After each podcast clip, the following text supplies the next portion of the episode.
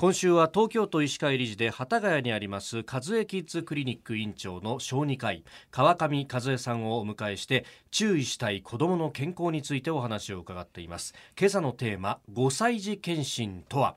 あの昨日もお話しいただきましたが現在法令では3歳児検診の後は小学校入学前の就学前健康診断または就学時健康診断とだから学校に入る直前の検診まで3年時間が空いてしまうと。でそこで小児科医の先生方が提唱しているのが5歳児検診ということでした。5歳児検診の目的先生改めてお願いします。はい、えー、近年発達障害っていうのが社会的に話題になっておりますけれども、はい、ADHD すなわち注意多動血管障害ですね、はい、あるいは高機能自閉症と言われるような発達障害を有するお子さんっていうのは学校に入ってから行動とか、はい、コミュニケーションとかいろいろな場面で問題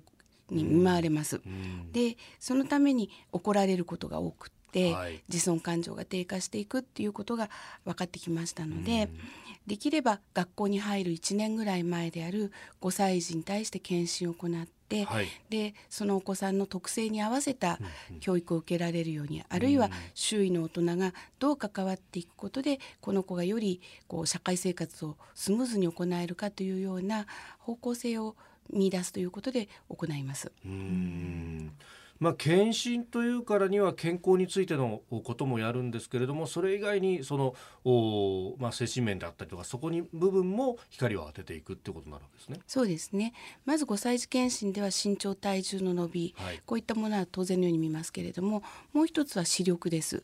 この時期に視力の障害を発見してあげられるれば、はい、あの眼鏡を作るとか、うん、あるいはあの視力を出すための訓練をするとか、そういったことであの視力が改善することが期待される時期なんですね。あ、まだ発育段階であるから、はい、ということですね。そうですね。小学校入ってからなかなか難しくなりますので、そういった意味で体のチェックという点では視力というのが重視されています。体のチェック以外ではどういったところをあの検診していくんでしょうか？他にですとまず生活のリズムとか、あるいはあの。メディアとの接触ですとかそういったことを伺っています。いや非常にそれまずいというか自信がないなと自分も4歳児を子育てしていて、生活習慣もバラバラしやっぱり寝る時間起きる時間とか聞くわけですねこれは。そうですね。あの、何時に起きますかとか朝ごはんは食べてますか？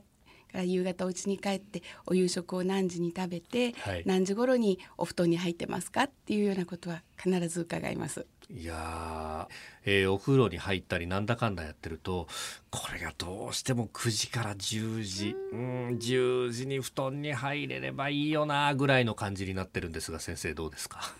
そうなんですね。あの保育園時代はそれでも親御さんのあの就労に合わせた時間でなんとかお昼寝もありますしなんとかやっていけます、はい、ただ学校に入るとお昼寝の時間がなくなりますのでそ、ね、それから朝はだいたい8時前後に登校になりますので、うん、そこに合わせていかないといけないわけですね、えー、ですから学校入る1年前に生活リズムをチェックして、うん、1年かけて学校リズムに